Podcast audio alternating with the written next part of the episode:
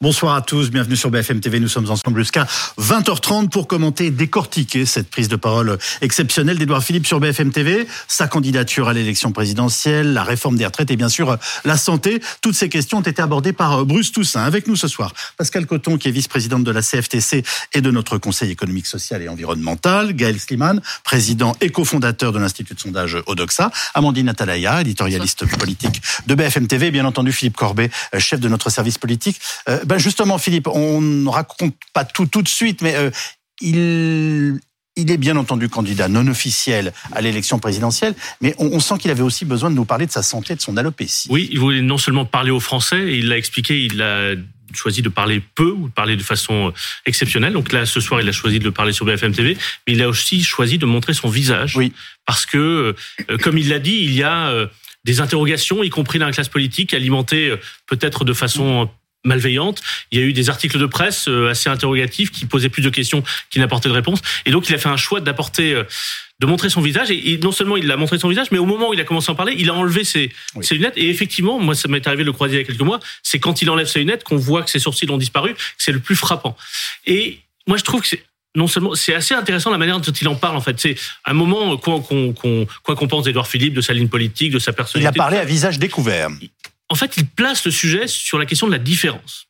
Et au fond, c'est un, message politique aussi. C'est-à-dire que dire que lui, il, a vu le regard des autres changer sur lui, euh, qu'il s'est senti différent plutôt qu'on le perçoit comme différent et que ça l'a fait visiblement réfléchir sur la manière dont la différence en général est perçue dans notre société. Et quand il parle, il dit moi j'ai 52 ans, je perds mes poils, c'est pas très grave, mais ceux qui ont la même maladie, qui ont 14-15 ans, garçons ou filles qui vivent la même chose, là pour eux, pour eux c'est plus dire. Et cette phrase, notamment quand il dit l'essentiel c'est pas la façon et donc le message qu'il tire de tout ça, l'essentiel c'est pas la façon dont on les regarde, c'est ce qu'ils sont. Ça, quoi qu'on pense de leur Philippe, c'est un, une manière de, poser les choses et de parler aux Français qui est euh, courageuse, mais surtout qui, d'une certaine manière, est à la hauteur d'une personnalité qui effectivement sait qu'elle est scrutée de façon un peu euh, euh, étrange, parce que les gens qui regardent BFM TV ce soir se disent mais qu'est-ce qui lui est arrivé? Eh ben, il en parle franchement comme un, comme un honnête homme. Eh bien, réécoutons justement cette séquence. Qu'est-ce qui m'arrive? Expliquez-nous.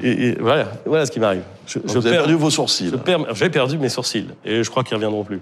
Et euh, ma barbe est devenue blanche et elle tombe un peu et mes cheveux tombent aussi. La moustache aussi. Oui, la moustache est partie. Je ne sais pas si elle reviendra, mais ça m'étonnerait. je suis euh, atteint de ce qu'on appelle l'alopécie.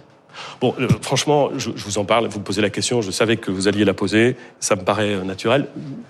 J'aurais aimé, une fois que j'ai constaté que ça arrivait, euh, j'aurais peut-être espéré même que ce ne soit pas un sujet. Ben, je crois que c'est utile de dire qu'en effet, une alopécie, c'est quelque chose qui peut se déclencher euh, très jeune euh, ou très vieux, que c'est une perte de la pilosité, que ça n'est ni douloureux, ni dangereux, ni contagieux, ni grave, et ça m'empêchera pas d'essayer de faire de mon mieux.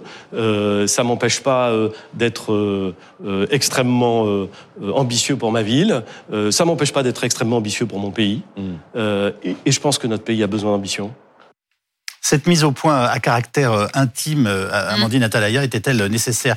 Peut-être d'une certaine façon, on pourrait dire, il ne pouvait plus faire autrement.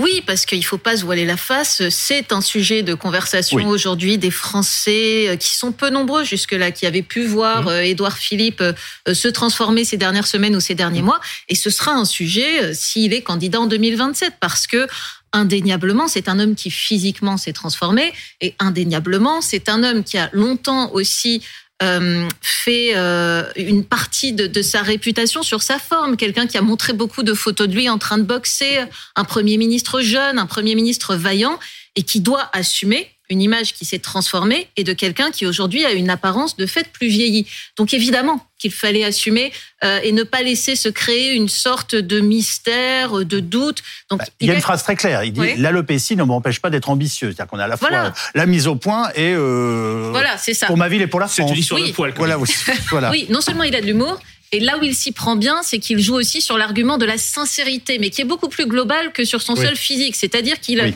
il essaie de dérouler cette même sincérité sur le fond, sur la réforme des retraites, sincérité sur la peur qu'il a pu avoir, par exemple, quand il est devenu Premier ministre et qu'il a perdu ses fameux 6 kilos, et sincérité sur son apparence physique. Il y a quelque chose qui était important sur le fond. Il fallait quand même qu'il enlève euh, de, la tête des Français cette idée selon laquelle il pourrait être malade, parce que pour le coup, euh, ça peut être gênant en termes de carrière politique. Donc c'est ce que dit Édouard Philippe, enfin malade au sens une, détérioration de ses capacités. Euh, euh, cognitive, etc. Ça n'est pas du tout ce dont il souffre aujourd'hui, c'est de l'alopécie et du vitiligo. Il répète bien, il est très clair que ce n'est pas contagieux et que ce n'est pas dangereux. Donc ce sujet-là, celui de sa santé étant évacué, ça n'est plus qu'une question d'apparence. Et là où il est bon aussi, c'est qu'il retourne ce qui pourrait être une forme de faiblesse que pourraient utiliser certains adversaires en forme de force sur euh, euh, vous aussi Français, euh, mm. vous êtes confrontés à des maladies, vous aussi vous souffrez, et il arrive à créer une espèce de, de sympathie pour lui, une espèce d'empathie, et on sait à quel point l'empathie est importante en politique. Donc, s'il s'y prend bien, il peut même transformer ça potentiellement en, en, en une force parce que certains s'identifieront à un homme qui connaît des problèmes comme eux mm. peuvent en connaître. Cette séquence est réussie, Gaël Siman Totalement, et, je regrette ce que vient de dire Amandine, puisqu'elle me l'enlève de la bouche. et, effectivement, je pense qu'on était dans une situation où euh, cette apparence physique constituait clairement un handicap. Ça constituait un handicap pour tout ce que vous avez dit l'un et l'autre, Philippe et, Oui, et c'était un objet de rumeur. C'était un objet de rumeur, d'inquiétude, d'inquiétude pour le coup légitime, euh, Amandine l'a dit, sur euh, quelqu'un l'évoquait euh, sur sur Pompidou, un président ou quelqu'un qui pourrait briguer la présidence et qui serait malade, ça peut être gênant. donc c'était quelque chose qui qui était un sujet, comme on dit, et il en fait une force. C'est-à-dire que pour ne pas répéter ce que vous avez dit, il y a tous les aspects transformer une faiblesse en force en montrant euh, sa fragilité, en montrant que comme les Français, euh, il pouvait connaître des difficultés. Mais en filigrane, il y a quand même tout un tas de messages subliminaux qui mmh. sont euh, qui sont instillés, qui sont envoyés sur le fait que ben, il a mouillé la chemise pour le pays, le fait de, mmh. de, rappeler les, les 6 kilos perdus quand il a appris qu'il allait entrer à Matignon, de voir que il, il a il s'est mis en danger physique pour la France.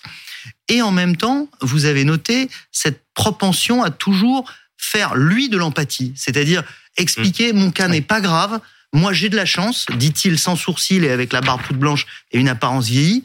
Moi j'ai de la chance, je pense à tous les Français qui n'ont pas cette chance-là. Donc il réussit à cultiver ce qui a fait sa force, parce que euh, je rappelle qu'on est quand même face à la personnalité politique aujourd'hui encore préférée des Français, même si son étoile pâlissait ces derniers temps alors, sans doute pas tellement à cause de cela, mais à cause de son adhésion, de son soutien à une réforme des retraites qui est très impopulaire.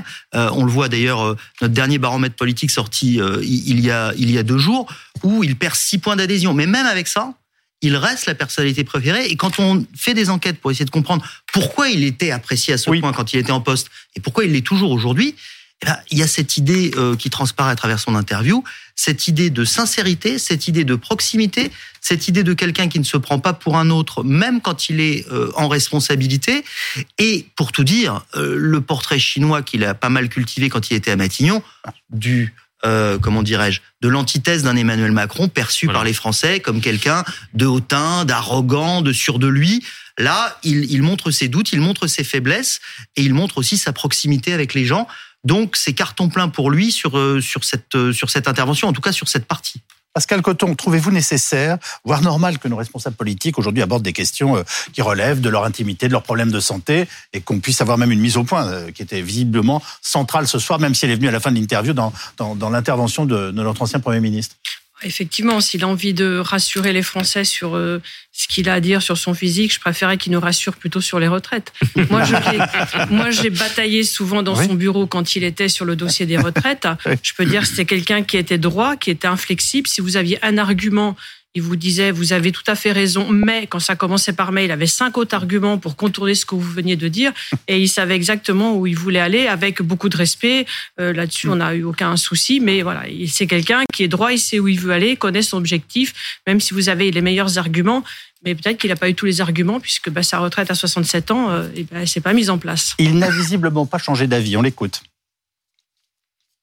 Dire pourquoi il me semble que cette réforme est nécessaire pourquoi elle est bonne pour la nation euh, et pourquoi est-ce que euh, les gens qui euh, se reconnaissent dans ce que je dis depuis très longtemps en matière d'équilibre des comptes doivent prendre en compte la réalité démographique, financière, euh, économique. Si nous voulons donner à notre pays, garantir à notre pays, ce qui est Ouais. difficile, une prospérité constante, voire plus de prospérité, et si nous voulons financer des mesures de justice sociale qui sont indispensables, alors nous devons travailler plus. Ouais. Je l'ai dit quand j'étais Premier ministre, Ouais. je l'ai dit après avoir quitté Matignon, et je le dis aujourd'hui. Et la réforme, et la réforme euh, que promeut aujourd'hui Elisabeth Borne s'inscrit parfaitement dans cette logique, et donc je suis parfaitement favorable à cette réforme.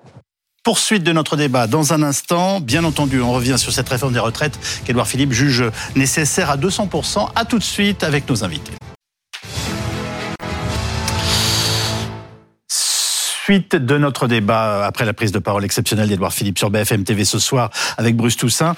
Euh, nous sommes rejoints par Thomas Soulier, chef adjoint du service politique de BFM TV, Benjamin Haddad, député de Paris, porte-parole du groupe macroniste Renaissance à l'Assemblée nationale. Et on va tout de suite écouter Edouard Philippe évoquant euh, les retraites, un système, euh, le système des retraites qu'il qualifie aujourd'hui de parfaitement injuste. C'est ce que nous dit notre ancien Premier ministre.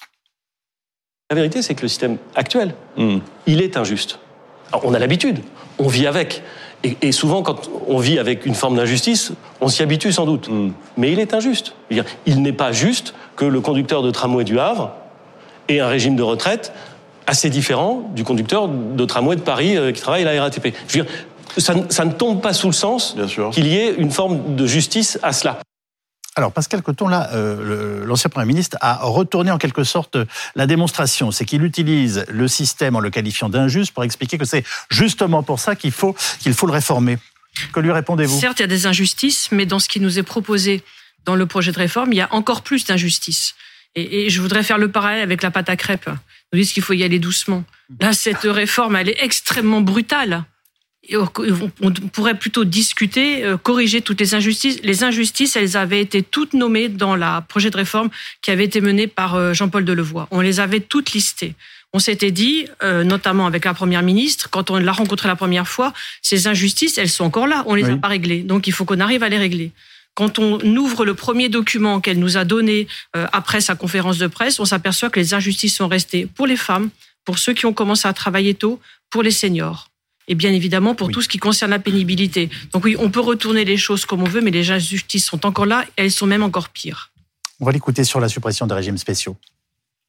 Ah, bah alors non, je sais moi qui me trompais. Je pensais qu'on avait un, un, un, essa- un- un élément là-dessus. Euh, alors, la suppression des régimes spéciaux, est-ce que c'est quelque chose qui aurait été nécessaire? Ah bah, Parce qu'il y en a une bonne on- partie qui reste, notamment celui des intermittents du Oui, spectacle, alors, vous le savez. L'essentiel des régimes sociaux, vous le savez, sont à terme euh, supprimés, même si on a retenu ce qu'on appelle la clause du grand-père. Donc c'est seulement pour les nouveaux entrants dans ces régimes, donc c'est pas rétroactif. En, en cela, Mais- est-ce que vous avez l'impression de répondre à une forme d'injustice, comme le dit Édouard Philippe? Oui, il y, a, il y a une, volonté d'universaliser le système d'une certaine façon. Il y a des inégalités aujourd'hui dans le, dans le système, on essaie de l'aligner. Maintenant, on le sait, hein, l'objectif principal de cette euh, réforme, c'est l'équilibre financier à terme de notre système de retraite par redistribution, par répartition. Mais je voudrais juste réagir quand même parce que c'est vrai qu'aujourd'hui, il y a des injustices sur la pénibilité, sur les carrières longues, sur les inégalités entre les hommes et les femmes que notre réforme vient euh, corriger. On vient donner euh, des réponses. Mais on pourrait euh, continuer à travailler dans le débat parlementaire à, à améliorer ce système. Moi, je regrette, on a appris aujourd'hui que la NUPES avait déposé 20 000 amendements sur ce texte. Alors, à titre de comparaison, la réforme Wörth en 2010, c'est 600 amendements. La réforme Touraine en 2013, les 43 annuités, c'est 800 amendements. Là, on a 20 000 amendements, avec des amendements de blocage, d'obstruction, des parodies du processus législatif. Est-ce que là, on va avoir l'opportunité d'avoir un débat sérieux, serein, Alors, mais sur les carrières longues, alors, sur les inégalités entre les C'est hommes et pour- femmes, sur l'emploi des C'est seniors pour ça que si vous le voulez bien, Benjamin Haddad, je vais pas relancer ce soir. On le fait à longueur de journée et c'est tout à fait normal ce, ce débat entre vous. Mais je, l'ancien Premier ministre du président de la République que vous soutenez est venu ce soir retourner en quelque sorte l'argument. Et est-ce que c'est pas un peu plus efficace que euh, euh, de vous entendre les uns et les autres vous exprimer à justifier euh, en ce moment que c'est une réforme juste? Vous comprenez ma, ma question? Mais c'est ce qu'il a dit euh, ce soir. Oui, c'était une réforme mais il- juste, il l'a fait autrement. Je me la- permettrai pas de dire qu'il l'a fait Non, plus mais- intelligemment, mais voilà. Non, mais, mais, mais très bien. Moi, il je, il- moi, il je me explique réjouis- que le système actuel est injuste. Mais bien sûr, mais moi je me réjouis de voir que il fait son travail euh, de, pédagogie avec euh, avec le talent euh, et l'éloquence qui sont les siens. Et il a il est allé soutenir cette réforme du président de la République et et de la première ministre ce soir dans des termes qui sont très Et, explicites. et vous remarquerez qu'il explique qu'elle est nécessaire, mais il n'utilise pas le mot de, de juste pour la qualifier. Mais moi je alors je pense qu'elle est nécessaire déjà parce que un système juste déjà vraiment c'est avant tout un système qui est pérenne. C'est un, système en fait euh, qui euh, va continuer à fonctionner pour les générations futures, pour nos enfants, pour nos petits-enfants, qui va continuer à être équilibré. Ça, pour moi, c'est quand même la première réforme de justice. Et après, il a raison. C'est vrai qu'il y a énormément de dispositifs qu'on veut pouvoir améliorer à travers euh, cette réforme. Thomas Soulier, il a été clair sur cette question, notre Premier ministre, enfin Oui, ex-Premier ministre. Et vous avez raison, vous avez posé la bonne question. Il insiste beaucoup plus sur l'équilibre financier de la réforme que sur la justice. Il ne prononce jamais l'adjectif juste. Il reste sur en l'origine de, de- du problème, qui est comptable. Bah, Lui, il s'en moque. Lui, ce qu'il veut, c'est qu'il y ait un équilibre euh, financier de la réforme. Ça, il le dit pas depuis euh, un mois. Il le dit depuis trois ans, euh, quand lui-même portait l'ancienne réforme des retraites et qu'il avait imposé à Emmanuel Macron le fameux H pivot, souvenez-vous à l'époque, euh, qui avait irrité un certain Laurent Berger. Après, il faut dire que politiquement, sa sortie ce soir est, est bienvenue. J'ai interrogé le même député avant l'interview, une semaine, et ce soir, le même. Oui. Voilà ce qu'on me disait? Une semaine, on me disait, euh, je reprends la formule, pardon, je l'ai perdue. Euh, et, euh, Edouard Philippe, il faudrait qu'il se bouge et qu'il nous parle. On a besoin de lui. Voilà ce qu'on me dit ce soir. Sa sortie de son silence fait du bien à la majorité. Et donc beaucoup attendaient en Macronie Alors. le fait que la personnalité politique préférée des Français vienne soutenir, je le cite, sans bémol et sans ambiguïté, une réforme si contestée. Écoutons ce qu'il dit sur euh, le travail de son vote à l'Assemblée. Il y a des députés qui disent en l'état qu'ils voteront pas. Ouais. Bien, moi, moi, je préférais qu'ils disent euh, je voudrais qu'il y ait ça et ça pour la voter. Mais passons. Et je ne critiquerai jamais un député dans mon camp ou ailleurs parce qu'il pose des questions et parce qu'il interroge et parce qu'il a envie d'améliorer un texte. C'est son métier. Donc bien sûr, il y aura ce débat. Mais ne perdons pas de vue, et c'est ce que j'ai dit à mes amis députés, qu'à la fin, il faut équilibrer le système et que pour équilibrer le système, il faut travailler plus longtemps. Euh, oui, Benjamin Haddad? Euh, Je trouve que c'est très important ce qu'il dit là, parce qu'effectivement, bien sûr que dans l'opposition, on l'a vu avec LR ou avec d'autres groupes, et dans la majorité, il y a des gens qui veulent améliorer ce texte. C'est à ça que sert le travail parlementaire, les échanges qu'on va avoir entre l'Assemblée nationale et le Sénat. On va euh, l'amender, on a des débats sur l'emploi des seniors, sur les inégalités entre les hommes et les femmes, sur la façon de pouvoir racheter des trimestres pour les stagiaires, le, fait de pouvoir aussi améliorer le système pour les apprentis. Il y a beaucoup de choses à faire. Mais moi, je voudrais quand même vous lire un, amendement parmi d'autres, hein, qui est proposé par la France Insoumise. Complé- Compléter l'alinéa 9 de l'article 2 par ainsi que la conjonction des astres, le marc de café et les entrailles de blaireau. Voilà, non mais le type d'amendement, mais c'est pas sérieux parce qu'en réalité, on va avoir des à faire la dénonciation, qui est l'auteur de cet amendement? Alors, euh, bah, c'est le groupe. C'est le, vous Ah, voyez, il y a Monsieur Bernalicis, Madame Motin, Monsieur Coquerel, il y en a plein. Très bien. Je veux dire, on, on va avoir des heures de débat où on va avoir des, des députés qui font même pas de l'obstruction, qui font de l'autopromotion. Ils vont se filmer à faire des vidéos en hémicycle, qui vont après mettre sur TikTok, alors qu'on pourrait avoir un débat sérieux, serein, pour améliorer cette réforme. Moi, je comprends qu'on la critique. Je vous dis pas que c'est une réforme parfaite, mais je pense que c'est une réforme nécessaire et juste pour pouvoir pérenniser notre système. Mais au lieu de ça, on va avoir un cirque qui nous est imposé par la NUPES. Là, vraiment, il y a, un comportement en fait de, de marchand de misère de ce qu'est en train de faire la gauche euh, en mettant des amendements euh, comme ça de, de- qui, qui, qui font de ce processus un cirque. Pascal Coton. Alors, le groupe CFTC, qui n'est pas à l'Assemblée, va vous donner deux chiffres. Tous les ans, on verse 330 milliards pour payer la retraite des retraités. Mhm. 330 milliards par an. Le déficit, il est entre 15 et 20 milliards Mhm. d'ici 2032. Donc, il n'y a pas d'urgence. Vous pouvez laisser poser les choses et regarder. Et nous, on avait des propositions pour éviter que les salariés aillent travailler plus longtemps puisqu'ils ne le souhaitent pas. On voit bien dans les manifestations, ils viennent pas avec nous juste pour faire joli. Ils ont vraiment marre d'être dans les entreprises aujourd'hui, d'avoir subi le Covid. On leur a volé deux ans quand même de leur, euh, de leur vie, de leur bien-être. Ils ont envie de sortir de l'entreprise et en bonne santé. Parce qu'on n'est pas capable, en dehors de la retraite, d'accueillir euh, les personnes en situation de dépendance. Aujourd'hui, c'est pas suffisamment organisé. Les propositions qu'on fait, c'est que il y a un senior sur deux qui est hors emploi. Sur ces 1 sur 2, si 15% seulement étaient en emploi, on récupérerait 10 milliards d'euros. Si les entreprises qui aujourd'hui euh, ont des aides financières, notamment, elles ne payent pas de charges quand elles salarient quelqu'un au SMIC. Si elles le mettaient un peu plus que le SMIC, payaient des cotisations, on récupérait 8 milliards. Mais là, on vous les a trouvés et ça empêchait d'aller travailler plus longtemps et de rajouter des injustices à ceux qui sont en situation de pénibilité, les carrières longues. Alors, les carrières longues, promis, Madame la Première ministre nous a dit, ça n'ira pas au-delà de 43 ans. Là, aujourd'hui, euh, on nous parle de 44 ans. Le jour où elle a fait son annonce 44 ans, la CFTC a téléphoné au directeur de cabinet de M. Dussopt pour demander s'il s'était pas trompé dans le document. C'est quand même incroyable de voir que en tête à tête, on nous affirme des choses et le lendemain, c'est autre chose. On va écouter euh, Raphaël Schellenberger, qui est député LR du Haut-Rhin et président de la commission d'enquête visant notamment à établir les raisons de la perte de souveraineté et d'indépendance énergétique en France. Merci d'être avec nous, Monsieur Schellenberger. Vous faites partie de ces députés LR qui, pour l'instant, ont décidé de ne pas voter cette réforme?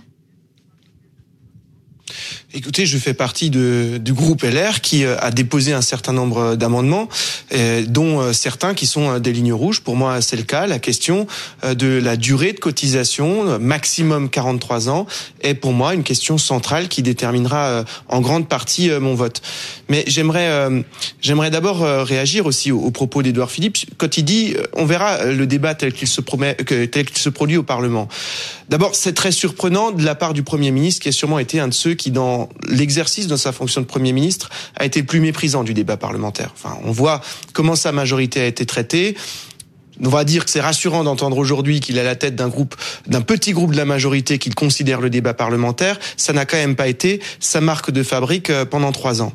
Mais surtout, et je crois qu'on n'en a pas assez conscience, euh, le mode d'examen de ce texte qui a été choisi par le gouvernement empêche largement les parlementaires de faire leur travail.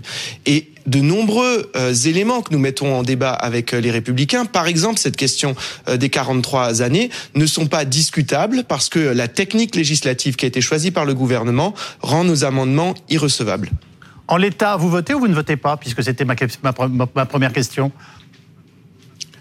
Mais écoutez, en l'état, non, et je l'ai dit, je l'explique pourquoi, mais vous savez, les questions simples euh, n'appellent pas toujours des réponses euh, très courtes. Je vous donne une réponse claire. En l'état, je ne le vote pas, je le précise, des éléments qui pourraient faire changer mon vote. Et, oui, Thomas Soulier. Est-ce que vous allez vous abstenir ou voter contre? Et puis une question précise. Euh, je vais pas être technique, je vous rassure, Yves. Si demain le gouvernement dit ceux qui ont travaillé avant 21 ans n'auront que 43 ans de cotisation. Est-ce que vous, là, vous pourriez franchir le Rubicon et voter pour? Oui. Alors d'abord, euh, c'est toujours agréable. Enfin, vous voyez, on, on, vous vous trouvez assez. J'écoute vos commentaires depuis tout à l'heure. Vous trouvez formidable Édouard Philippe qui explique que euh, il est à la tête d'un groupe dont euh, il considère que c'est normal, qu'il mette des éléments euh, sur la table, qu'il pose des conditions. Et, et c'est vrai que quand euh, vous vous adressez à un député Les Républicains, vous considérez que son vote devrait être prédéterminé avant l'issue de la discussion. Donc mon vote ne sera pas prédéterminé. C'est exactement la même question. Je avant l'issue de la discussion et je vous dis, et je vous l'ai déjà dit, je vous l'ai déjà dit à la première réponse que j'ai formulée, la question de la durée de cotisation à 43 années maximum est un des éléments essentiels dans la construction de mon vote euh, d'ici euh, d'ici euh, à la fin de l'examen de ce texte. Mais j'ai l'impression que la procédure choisie ne nous conduira pas forcément, vu l'obstruction parlementaire que la NUPES est en train de mettre en place, à voter dès la première lecture.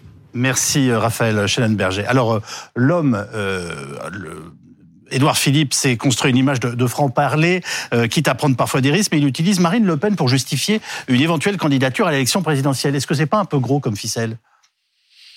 Euh, oui, la, ficelle est effectivement un petit peu grosse et puis surtout elle ne, elle ne fonctionne pas. le, péril, le péril brun, si j'ose dire, qui a été beaucoup utilisé pour obtenir des voix contre Marine Le Pen. Disons que c'est une pièce qu'on a déjà jouée. Ben, c'est une pièce qu'on a déjà jouée, mais on a vu qu'en plus, à la fin, il n'y avait plus beaucoup de public.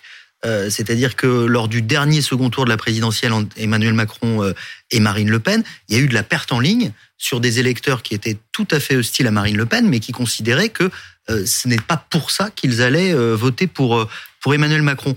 Mais quand même, pour rebondir sur un aspect essentiel euh, moi, je pense que cet aspect Marine Le Pen n'est pas le plus central. Ce qui est central, c'est mmh. sa position sur les retraites. Et pour rebondir sur ce que vous avez dit les uns et les autres, sur les retraites, c'est là-dessus qu'il perd du terrain, Édouard Philippe, depuis un, bon paquet de mois. Quand on suit sa popularité, elle s'érode parce que euh, les Français, euh, vous l'avez dit, Madame, sont très majoritairement hostiles à cette réforme et se souviennent d'un élément négatif sur Édouard Philippe, qui était son âge pivot de 62 ans. Oui. Donc sur ces sujets-là, sur ces questions-là qui sont plus importantes, puisque tout à l'heure, j'évoquais euh, comment dirais-je, euh, le, le, talent qu'il avait eu à gérer ce problème de santé et son alopécie dans cette allocution, mais ça, pèse beaucoup moins lourd dans l'opinion publique que le fait de soutenir une réforme des retraites fondamentalement impopulaire auprès des Français. Alors, je veux quand même qu'on l'entende évoquer euh, cette question concernant son engagement éventuel et, le lien avec Marine Le Pen. Je connais quelqu'un qui prépare très sérieusement l'élection présidentielle de 2027.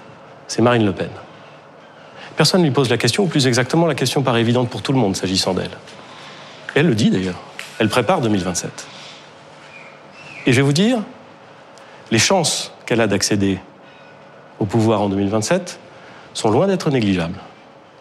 Et vous voudriez qu'alors qu'elle se prépare et qu'elle a des chances, personne n'envisage ce qui va se passer en 2027 euh, Moi, pas du tout.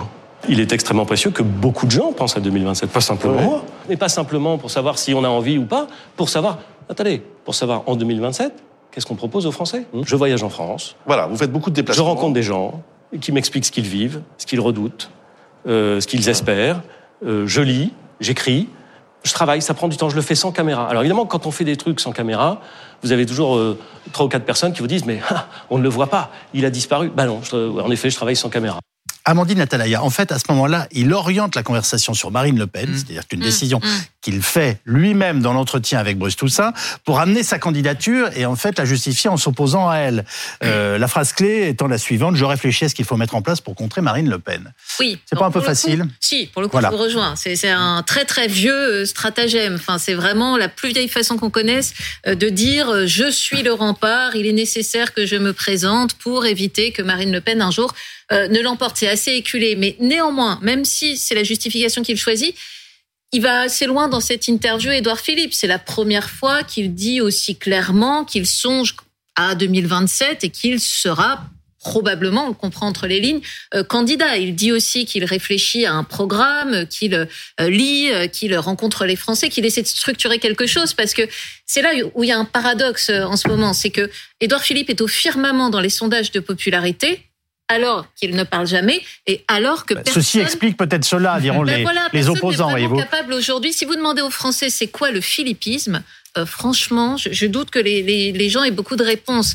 Il euh, y a quand même une forme d'inconnu, c'est-à-dire que sous un aspect amène, sympathique, les Français ont certainement pour beaucoup d'entre eux le souvenir d'un plutôt d'un bon Premier ministre qui a bien géré euh, notamment euh, le début de la, de la, crise du Covid.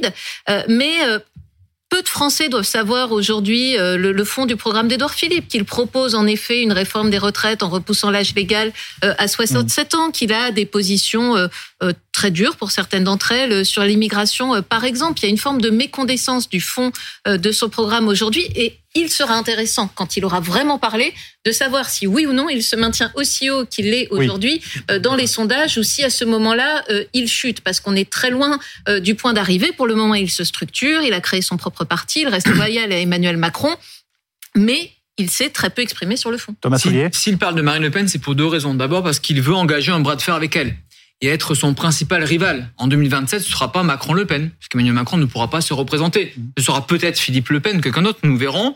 En tout cas, il veut, il veut tout de suite engager ce bras de fer. Lui qui aime la boxe, il connaît cela. Et puis, deuxième raison, euh, désolé d'être un peu bisounours, mais quand on discute avec des proches d'Edouard Philippe, euh, Edouard Philippe dit souvent à ses proches que oui, Marine Le Pen est aux portes du pouvoir. Il considère que le risque de Marine Le Pen en 2027 n'est pas qu'une stratégie politique, c'est que vraiment il considère que c'est possible. Donc son indignation, son inquiétude, elle n'est pas feinte. Lui est persuadé qu'elle peut arriver au pouvoir. Et donc pour ces deux raisons-là, c'est pour cela que de lui-même, vous avez raison, il parle de Marine oui. Le Pen alors qu'on lui pose même pas la question. Exactement. Ça vous a fait réagir, Pascal Coton? Oui, parce que euh, dans les manifestations, dans les intersyndicales, vous avez vu, on est tous ensemble sur oui. la tête de, de dans toutes les réunions que nous avons pour expliquer euh, cette réforme, en en parlant franchement. Mais nos, les salariés, les Français, sont très loin de tout ça. Sont très loin des 7000 euh, textes déposés, amendements de qui sera candidat. Ils sont juste en train de se dire est-ce qu'on va nous entendre 20 000 amendements ont Il été y a déposés, des hein. propositions pour que l'on puisse ne pas travailler deux ans de plus parce qu'on ne veut pas. Comment on peut ne pas entendre euh, ce que l'on vous dit euh, quand euh, on dit Bah, le partage Vous avez de richesse entendu ce soir un Monsieur- quasi-candidat à l'élection présidentielle Oui, qui vous dit qu'il faut, il faut faire cette réforme Il a parlé des de la richesse, Oui. mais le partage de la richesse. et qu'il faut travailler un peu Eh bien, plus. elle part dans les quatre coins du monde, elle ne reste pas en France. La richesse produite par les Français va dans les quatre coins du monde, ne reste pas en France. La plupart pourraient euh, aider dans leurs cotisations, de venir fournir les cotisations qui serviraient pour les retraites, par exemple. On pourrait regarder la pénibilité correctement, de façon à ce que chacun puisse partir en bonne santé. On avait pléthore de, de, de nous, on a dit un mix de propositions, nous, à la CFTC. Pourquoi ce mix de propositions est resté lettre morte dans des notes que nous avons fait et des techniciens pointus que nous avons fait vérifier À chaque fois, la réponse c'était 64 ans. On n'a pas compris pourquoi on est tout le temps bloqué sur ce 64 ans, qu'il y avait des propositions pour éviter que certains perdent 6 points, 3 points, et à la limite, c'est pas notre affaire, mais de pouvoir faire que les Français puissent se dire je veux partir à la retraite quand je le souhaite. Et vous ne le saviez pas, vous étiez la dernière à intervenir ce soir dans cette émission. Merci beaucoup les uns et les autres. Vous retrouvez Aurélie Casse pour 190 minutes et commentez l'actualité dans quelques instants. Très bonne soirée sur BFM TV.